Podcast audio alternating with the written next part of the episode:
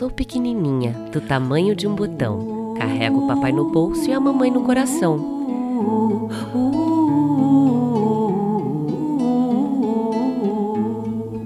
Se eu fosse muito grande e a mamãe pequenininha, eu era a mãe dela e ela era minha filhinha.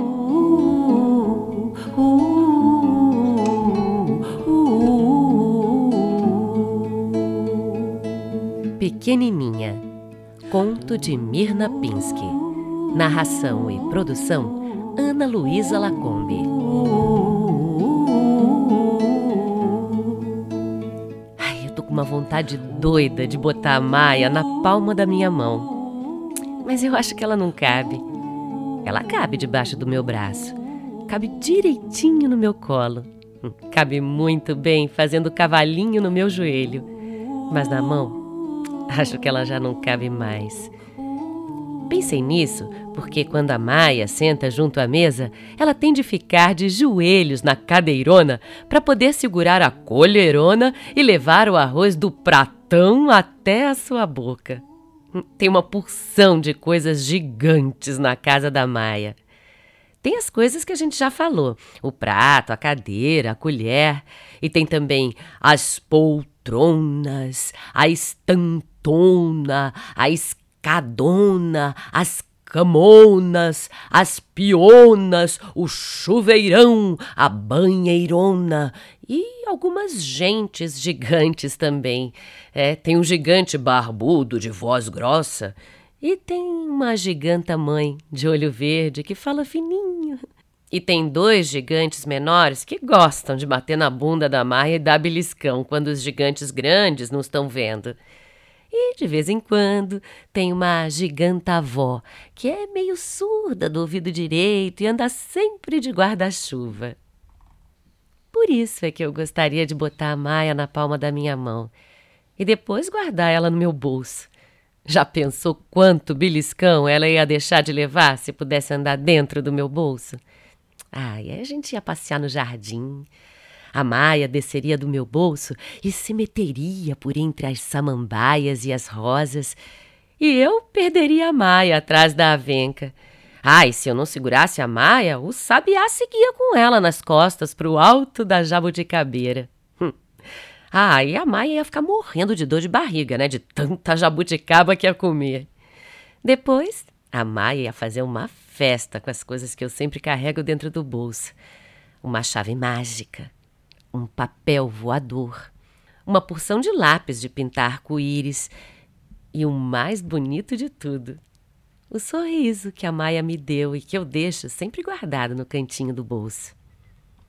Quando penso na Maia, lembro que ela conhece dois castelos: o castelo onde ela mora e o castelo da avó do guarda-chuva. E teve um dia em que a Maia, pequenininha, se perdeu no castelo da avó. Foi bem assim. Lá tinha a sala com o sofazão, o tapetíssimo, a mesona, as cadeironas e as paredonas com os quadrões pendurados. A Maia visitou as cadeironas e desenhou um caminho mágico no assento. A avó não viu.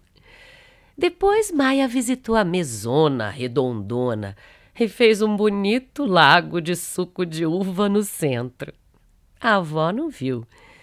Depois pintou uma árvore de passarinhos no encosto do sofazão. Hum.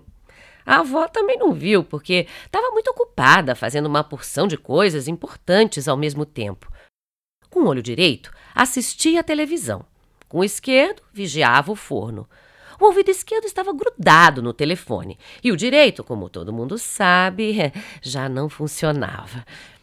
Foi então que a Maia resolveu procurar um dragão. Encolhendo a barriga e ficando bem magrinha, se meteu por detrás da cristaleira.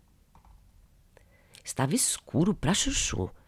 Não dava para ver o dragão nem nada.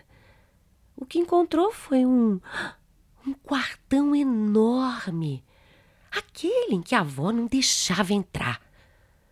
Olhou em volta. Pela fresta da janela entrava um pouco de claridade, Outra vez viu gigantes. A camona, o pianão, um armáriozão, um baú enorme e uma porção de gente de pendurada nos quadros da paredona olhando para ela. Deu um passo para frente e uma coisa fez nhec, nhec. Dragão não fazia nhec, nhec. Devia ser fantasma. Deu outro passo e uma coisa estalou. Ai, ai, ai, ai, ai, acabou-se a coragem. Ai, que medo. A Maia deu uma charré. É, chegou até a cristaleira, mas.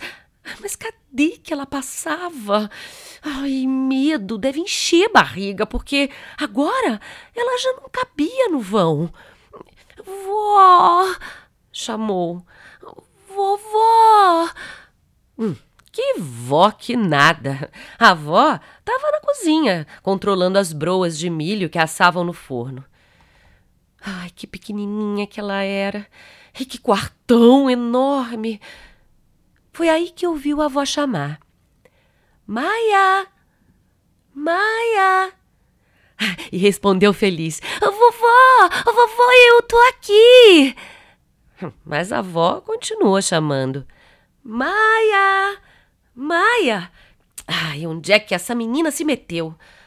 Aqui, vovó! Atrás desse pedaço de armário grandão! Mas a avó dizia: Ai, menina levada, fingindo que não me escuta. Uh, mas eu tô aqui, vovó! Tô respondendo! Ah, quer brincar de esconder com a sua avó? Hum, deixa que eu te acho. E a avó seguiu rindo para o fim do corredor, achando que a neta estivesse no escritório ou no banheiro. Ai, que medão! Parecia que aquelas gentonas penduradas na parede iam pular fora e agarrar ela. Ai, tinha também a coisa que fazia nhec, nhec, toda vez que ela dava um passo. Ai, e o baú no fundo do quarto com um fantasma dentro. Maia empurrou a cristaleira. Os copos fizeram clim, clim, clim, clim. Ai, bem que ela queria jogar todos eles no chão e fazer logo um baita barulho. Ai, mas cadê a força? Vovó! Vovó!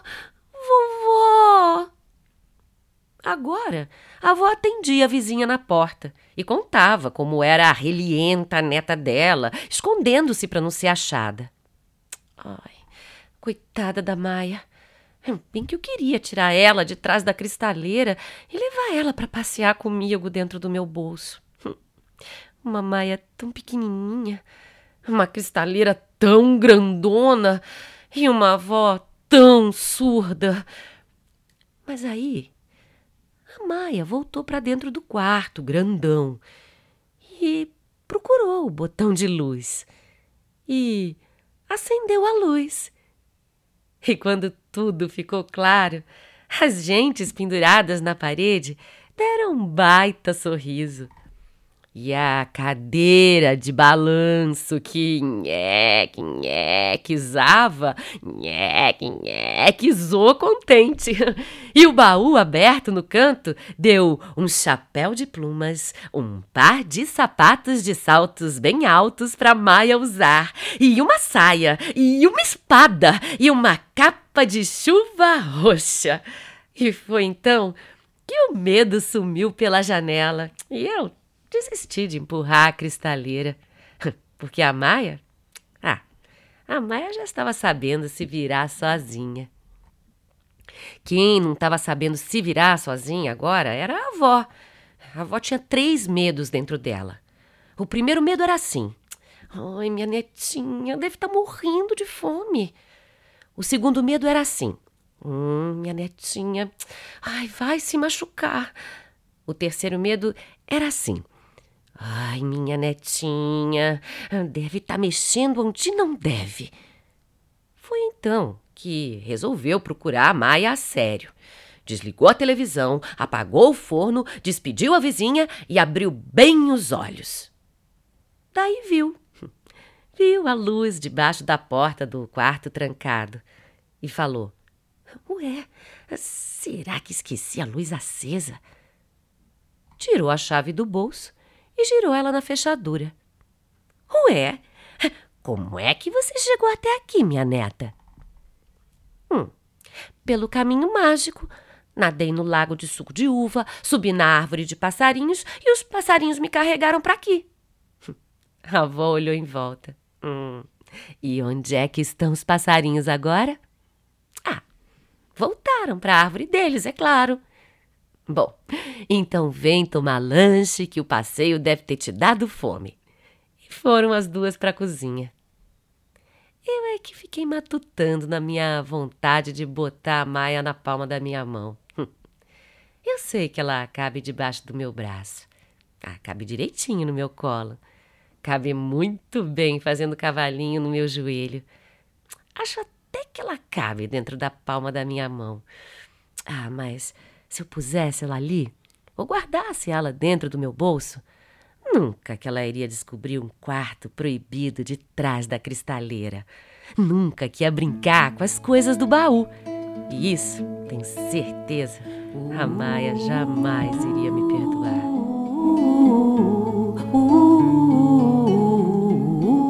Laranjeira pequenina, carregadinha de flores.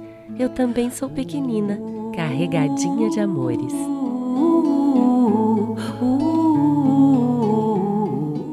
Sou pequenina, da perna grossa, vestido curto, papai não gosta.